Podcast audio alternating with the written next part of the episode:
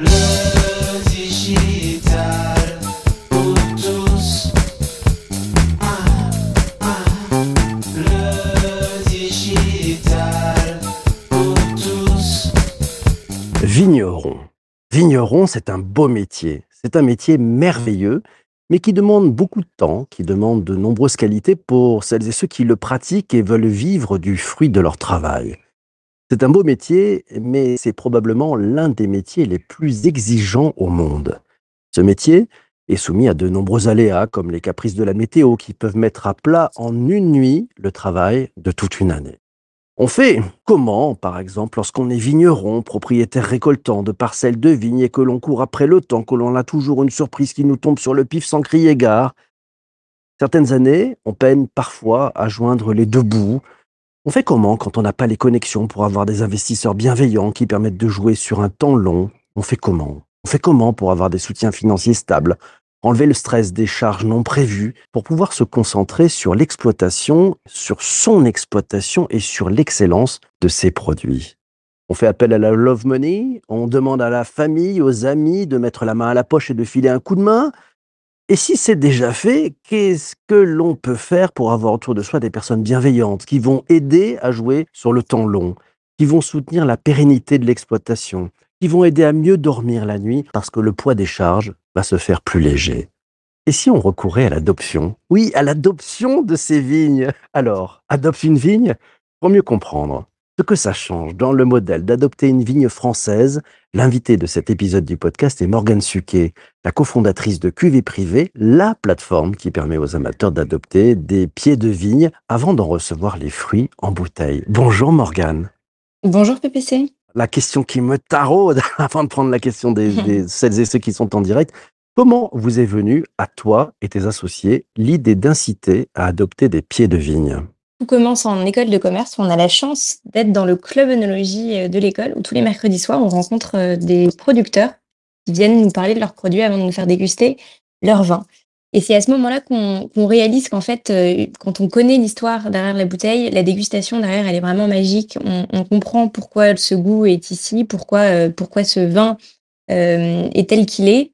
Et c'est pour nous le point de départ de cuvée privée. C'est vraiment qu'on avait envie de raconter les histoires derrière la bouteille, parce que pour nous, on ne peut pas acheter et consommer du vin comme on consomme par exemple de la lessive. Il y a trop de belles histoires à raconter, trop d'hommes et de femmes derrière ces, bouteilles pour s'arrêter euh, à juste une étiquette et une vente un peu anonyme. Donc le point de départ de cuvée privée, c'est cette envie de raconter les histoires, et ensuite ça s'est matérialisé par ce concept d'adoption dont tu parlais juste avant. Très concrètement, qu'est-ce que ça change pour les, pour les vignerons? C'est tout à fait différent dans le, dans le, dans le mode de distribution. Pour eux, c'est- pareil qu'un caviste dans le business model. Donc, ils nous vendent leurs bouteilles euh, au tarif producteur, au, ta- au tarif pardon, euh, professionnel, donc le tarif euh, caviste. Par contre, en revanche, derrière, ça va être de la visibilité sur leur vente, puisque nos consommateurs, nos clients sont là pour, pour un temps long, donc minimum six mois, mais c'est souvent un an ou plus. Et ensuite, on est un véritable média pour eux, puisqu'on va pas juste vendre leurs bouteilles, on va parler de leur travail. Dans, dans chacun des coffrets que reçoivent nos clients, il y a un courrier du producteur qui explique ce qui s'est passé au domaine. Et puis, nos, nos clients, nos adopteurs sont invités à se rendre au domaine euh, durant leur année d'adoption pour rencontrer ce fameux producteur, pour déguster les autres cuvées du domaine. Donc, il y a aussi un aspect œnotouristique qui est assez important pour eux, puisqu'on sait que c'est euh, un volet qu'ils essayent tous de beaucoup développer. Donc, nous, on amène nos clients au domaine et ils n'ont pas à faire ce travail euh, d'acquisition qui, n'est pas leur métier. J'ai appris un mot aujourd'hui, œnotouristique, ça donne marquer des points au Scrabble, c'est plutôt une bonne nouvelle. Tu nous parlais de, celles et ceux qui décident d'adopter euh, un pied de vigne. Euh, ils, ont quel profil ces gens-là? Ils viennent d'où? Euh, Qu'est-ce qu'ils cherchent en fait? On est très contente, c'est qu'on a un profil pas du tout euh, bobo parisien euh, qui a envie de, de, de, mettre un pied euh, sur le terrain agricole. On a vraiment un profil très divers.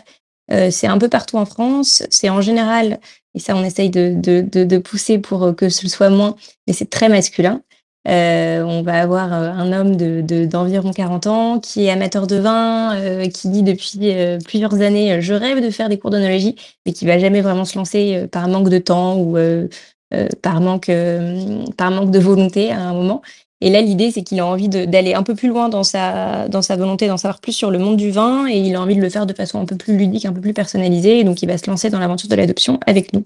La question de Vanessa, en adoptant une vigne, quelle responsabilité et risque sont supportées Et puis, est-ce qu'on peut en faire l'exploitation? Une bonne question, Vanessa. C'est une question qui nous est souvent posée. L'adoption, elle est vraiment symbolique. On va vous attribuer une, euh, micro-parcelle que le producteur nous a, nous a laissée pour l'adoption. Mais il n'y a pas de transfert de propriété. Donc il y a pas de, c'est pas une location, c'est pas, euh, c'est pas une vente, c'est vraiment euh, une attribution symbolique où vous allez pouvoir poser votre médaillon à votre nom. Mais donc ça fait que vous n'avez aucune responsabilité dessus, vous ne supportez aucun risque. Vous pouvez d'ailleurs pas le revendre hein, derrière. C'est vraiment encore une fois euh, plus de l'ordre du symbolique. Et vous pouvez, euh, si vous le souhaitez, participer aux ateliers de vendange, aux ateliers de taille, mais vous n'avez aucune obligation sur ces, vignes. Et même si vous ne vous rendez jamais euh, au domaine durant l'année par manque de temps, euh, la vigne sera bien exploitée et euh, donnera des fruits sans souci. Donc, si je comprends bien, pour le, le vigneron, ça, ça, lui assure finalement un, un peu une garantie d'avoir un, un, un, tapis qui fait qu'il peut se concentrer vraiment sur, sur son activité. C'est ça l'idée?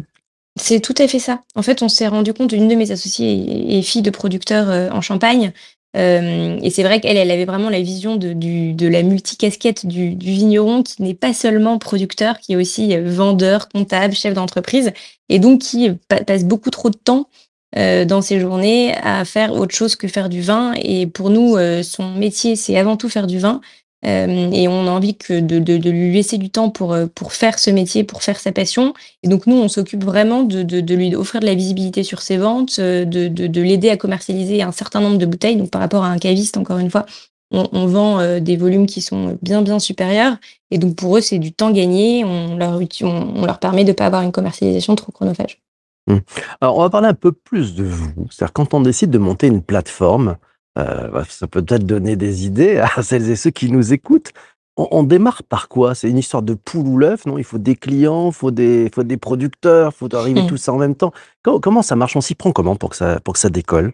Nous, on a commencé tout de suite par les fournisseurs, donc les producteurs. On savait que si on n'avait pas de, de, super producteurs, on aurait du mal à avoir des clients. Donc on était euh, encore en, en, études et on a passé six mois sur les routes euh, de France pour euh, dénicher les meilleurs, les meilleurs vignerons euh, dans des salons, dans des foires au vin euh, et parfois directement sur place en, tapant à la porte euh, des domaines. Et l'idée, c'était d'avoir une dizaine de vignerons avant de lancer. Puis c'était, on était déjà très exigeante sur la qualité des vignerons, puisque même avant d'avoir le premier vigneron, on s'est associé avec le chef sommelier du Bristol, qui est un peu la garantie qualité de cuvée privée, donc qui déguste chacune de nos cuvées avant qu'elles soient proposées à l'adoption. Et donc, ces, ces 10 cuvées euh, de, du départ euh, ont été, euh, à l'époque, déjà validées par Bernard Neveu avant qu'on lance en, en juin 2018 auprès de, de nos clients. D'accord, donc il y avait un par un, ça donnait un vent porteur et, et ça y est, l'aventure est, est, partie. Et aujourd'hui, vous allez faire à, à face à, à, à, quel type de problématiques? Alors elles sont diverses et variées et nombreuses. Euh, la première dans le monde du vin, c'est bien sûr la logistique. Hein. C'est des produits qui sont euh, euh, fragiles. C'est des produits qui sont aussi assez, enfin, d'une grande valeur. Donc, une perte d'un colis est assez, euh, peut être assez dramatique. Et puis, c'est des colis qui sont lourds. Donc, la livraison coûte très cher. Et dans le monde de, l'e-commerce, les, les, clients sont souvent habitués à des livraisons gratuites et en très peu de jours, donc comme c'est le cas avec par exemple des acteurs comme Amazon. Donc ça donne, on va dire, des mauvaises habitudes où on a l'impression que la livraison coûte plus rien, alors qu'en fait c'est juste qu'elle est offerte et elle est intégrée à la plupart du prix des produits. Donc on a un vrai, euh, un vrai souci sur cette pédagogie de la logistique. On est dans un modèle où on fait une livraison de coffrets tous les trois mois, donc il y a beaucoup de livraisons. Euh, on est en train de voir comment on peut mettre en place d'autres systèmes, donc euh, un click and collect par exemple, parce qu'on a quand même une grande partie de nos clients qui est euh, en Ile-de-France, en Auvergne-Rhône-Alpes. Donc on va voir comment, comment mettre ça en place. Mais c'est vrai que la logistique, c'est un vrai sujet. Et ensuite, il y a un sujet qui est plus lié également à notre, à notre industrie, qui est celle du vin, où on est très tributaire des récoltes. Et vous le savez sûrement, la récolte 2021 a été très légère. Euh, il y a eu euh, à la fois du gel et ensuite il y a eu beaucoup de maladies de la vigne durant l'été. Et donc le résultat était des, des, toutes petites récoltes. Donc euh, nous, on est déjà en train d'anticiper le, le, moment de la commercialisation du millésime 2021 où, où en fait il faut se battre auprès de nos producteurs pour avoir, pour avoir du volume. Charles pose la question et se dit comment se fait le conseil pour adopter une vigne est-ce que c'est en fonction des goûts Vous vous y prenez? Comment Qu'est-ce que vous offrez en fait aux adoptants comme, euh, comme méthode? Pareil, c'est une bonne question euh, et on est en train de travailler beaucoup dessus parce qu'en fait, on a un certain nombre de clients qui sont quand même assez novices et c'est pas forcément euh, facile quand on voit toutes nos appellations de savoir parmi elles laquelle, laquelle choisir. Donc on essaye, nous, de les, conseiller à travers le type de domaine que c'est. Donc par exemple, on a des domaines qui sont très familiaux, tout petits, euh, qui vont euh, privilégier le côté, euh, le, côté, intime lors des visites. On est presque reçu chez le, producteur, dans sa maison, avec sa femme et ses enfants. Et d'autres qui sont plus, on va plus prestigieux, qui sont, des, grands noms, par exemple des grands crus classés. On a le château de Pressac à Saint-Émilion. Et donc, on peut, en fonction aussi de son appétence pour, pour, pour différents types de domaines, choisir en fonction de, de, de, de, ce type. Ensuite, on choisit aussi souvent euh, en fonction de la région. Donc, par exemple, si on est euh, dans la région bordelaise, c'est peut-être plus simple d'adopter une vigne là-bas pour pouvoir faire sa visite aisément. donc, la région, c'est un, point important. Et puis ensuite, nos, nos, clients un peu plus experts vont vraiment choisir en fonction de l'appellation. on a des fans de Puligny-Montrachet qui vont choisir notre Puligny-Montrachet premier cru du domaine Barreau-les-Pernaux. Donc, ça dépend vraiment de, du niveau d'expertise, de la volonté ou non de faire la visite. Et en fonction, euh, nous, on, est toujours là de toute façon pour, euh, pour conseiller et pour donner euh, la bonne cuvée à la bonne personne. Mmh. Tiens, alors tiens, Laura, justement, creuse un peu. Vous prenez vraiment en compte cette proximité géographique pour aller sur les ateliers plus facilement? C'est quelque chose que vous recommandez vraiment, la proximité géographique? Encore une fois, ça dépend parce qu'il y a aussi des clients qui sont très contents de faire un week-end à 800 km de chez eux pour découvrir une nouvelle région. Euh, mais on sait qu'une majorité de nos clients, et on, le voit dans les analyses qu'on fait, euh, choisissent des cuvées qui sont près de chez eux. Donc euh, les Alsaciens prennent des cuvées alsaciennes, les, les, Bordelais prennent, prennent des cuvées bordelaises. C'est assez, c'est assez flagrant. Et ensuite, on fait, en plus de cette visite qui est comprise dans l'adoption, on fait beaucoup d'ateliers tout au long de l'année.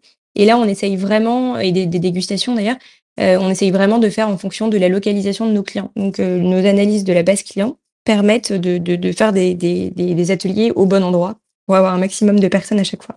Mmh Tiens, Isabelle, euh, je pense aller faire un tour un peu sur, euh, votre site. Euh, elle te dit, vous faites aussi de l'adoption de houblon et d'olivier. Quel est votre, prochain projet de mise à l'adoption? La semaine dernière, on était dans un domaine qui produit du whisky. Donc, c'est un des, des, des, deux domaines en France qui fait du whisky 100% français avec son propre houblon et sa propre orge.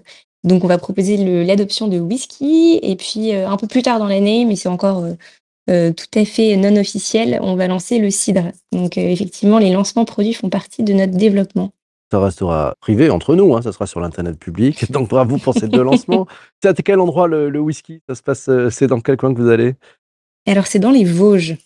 Ah, c'est une région où on n'avait pas encore de domaine, donc on est très content d'accueillir ce nouveau domaine qui est qui est un domaine absolument formidable, qui se développe beaucoup et euh, qui partage beaucoup de nos valeurs, qui fait des cuvées parcellaires et qui accorde une grande importance euh, à la pédagogie autour de ces produits. On parle un peu de vous, un peu de concurrence. Tiens, euh, vous avez affaire à, face à quel type de, de concurrence On imagine les réseaux de distribution assez traditionnels, mais la distribution est en train de changer beaucoup dans, ce domaine-là.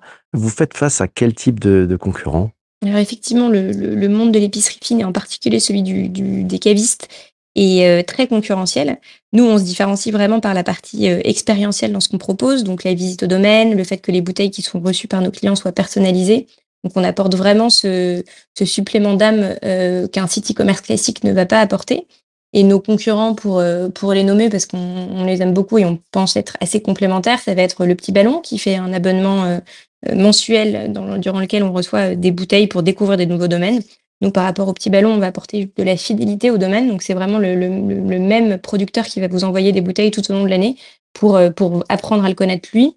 Donc, on est moins dans une euh, dynamique de, découverte de petites pépites un peu partout. On va être vraiment dans l'approfondissement euh, d'une cuvée, d'une appellation qu'on a envie de découvrir davantage. Et ensuite, on a beaucoup d'autres d'autres concurrents. on peut parler de crowd farming, qui fait du direct producteur de, façon, assez géniale parce qu'ils ont réussi à se développer un peu partout euh, en Europe, on peut avoir ses propres mangues qui viennent euh, d'Espagne, euh, ses propres oranges qui viennent d'un autre pays. C'est du direct producteur assez approfondi. Il y a moins la partie personnalisée et c'est beaucoup de produits non transformés. Alors que nous, on a décidé de, de nous intéresser aux produits du terroir avec un, un vrai processus d'élaboration. Mais en tout cas, oui, ce ne sont pas les concurrents qui manquent, mais on est très content qu'ils existent. C'est vrai qu'on voit le petit ballon qui s'est bien mal développé, notamment avec des partenariats avec Monoprix, si j'ai bien suivi tout ça. Vous envisagez ce, genre de, partenariat aussi avec des, points de vente physiques? Alors aujourd'hui, on est très content de vendre direct. On adore rencontrer nos clients à tous les événements qu'on fait et dans, les différents moments euh, type salon euh, qu'on a. C'est pour nous un grand plaisir de savoir qui sont nos clients finaux. Donc pour l'instant, on, essaye vraiment de continuer euh, dans ce modèle d'exclusivité et en direct avec nous. En revanche, à nouveau une petite exclue. on va certainement ouvrir notre première boutique au cours de l'année 2022. Donc, on fera de la distribution physique, un peu comme le fait Monoprix, d'ici d'ici la fin de l'année, si tout va bien. Eh ben, on a des scoops ce matin, c'est magnifique. Merci Morgane, c'est cool. Oh, ben, on va venir, on va venir, on va venir quand vous ouvrirez la, la, boutique. Eh ben, j'espère. euh, dernière question, parce que malheureusement ce, ce podcast euh, touche bientôt à sa fin. C'est la question de, de Charles. Il te demande comment avez-vous convaincu les vignerons d'adopter votre démarche? Ça a été très compliqué au départ, hein, je ne vais pas vous mentir. On avait à l'époque 23 euh, ans, on n'est pas beaucoup plus vieille, hein, on a 28 ans aujourd'hui. Euh, et il s'agissait de, convaincre des, des, producteurs de vin assez traditionnels de se lancer dans une aventure e-commerce euh, auprès de, encore une fois, trois jeunes filles. Donc, c'était, c'était, pas aisé. Euh, le fait de travailler avec le chef semi du Bristol a beaucoup aidé. C'était assez rassurant et c'était vraiment un gage pour eux de, de, qualité et de la commercialisation derrière. Et puis nous, on a tout de suite mis en avant nos avantages par rapport à des vendeurs de vin classiques. Donc encore une fois, ces volumes importants euh, auxquels on croyait dès le départ, euh, le fait d'être un véritable média pour eux, de rapporter des, des, des, des visiteurs sur place, et puis, euh, et puis la mise en, en, avant de leur métier, parce que eux, c'est des, en général, c'est des gens qui sont tout à fait passionnés, ils sont très contents de, de pouvoir partager leur passion à des passionnés. La, la, passion, on sent qu'elle est au cœur hein, de, de, de, votre démarche. Un grand merci, Morgane, d'être passée ce matin. Merci à vous. Ben, merci à, vous tous d'avoir participé aussi euh, à ce direct. Merci à toi aussi, auditeur de ce podcast dans tes oreilles. Oui, d'être allé jusqu'ici. Merci d'écouter jusqu'au bout des épisodes. Ça fait du bien au taux de complétion. On se retrouve demain matin pour un débrief de la rédac. Alors, le débrief de la rédac, si vous n'avez pas suivi comment ça marchait, très simple. Le nouveau débrief de la rédac, c'est avec toutes celles et tous ceux qui, ont participé toute la semaine. Voilà, on retrouvera aussi nos invités qui, peuvent venir aussi écouter, amener un commentaire, continuer. On continue en fait la semaine tous ensemble. À mes côtés au micro, j'aurai l'ami Vincent Caltabellota qui sera avec moi, représentant de cette rédac. Puis tous ensemble, on va pouvoir faire ce débrief, euh, voir un peu ce qu'on a appris, trouver le fil rouge aussi. Pensez-y si vous n'avez pas encore trouvé le fil rouge, c'est important de vous préparer demain puisqu'on a on a cette période de fil rouge et puis bien évidemment, d'ici là, portez-vous bien et surtout, surtout, surtout, surtout, ne lâchez rien.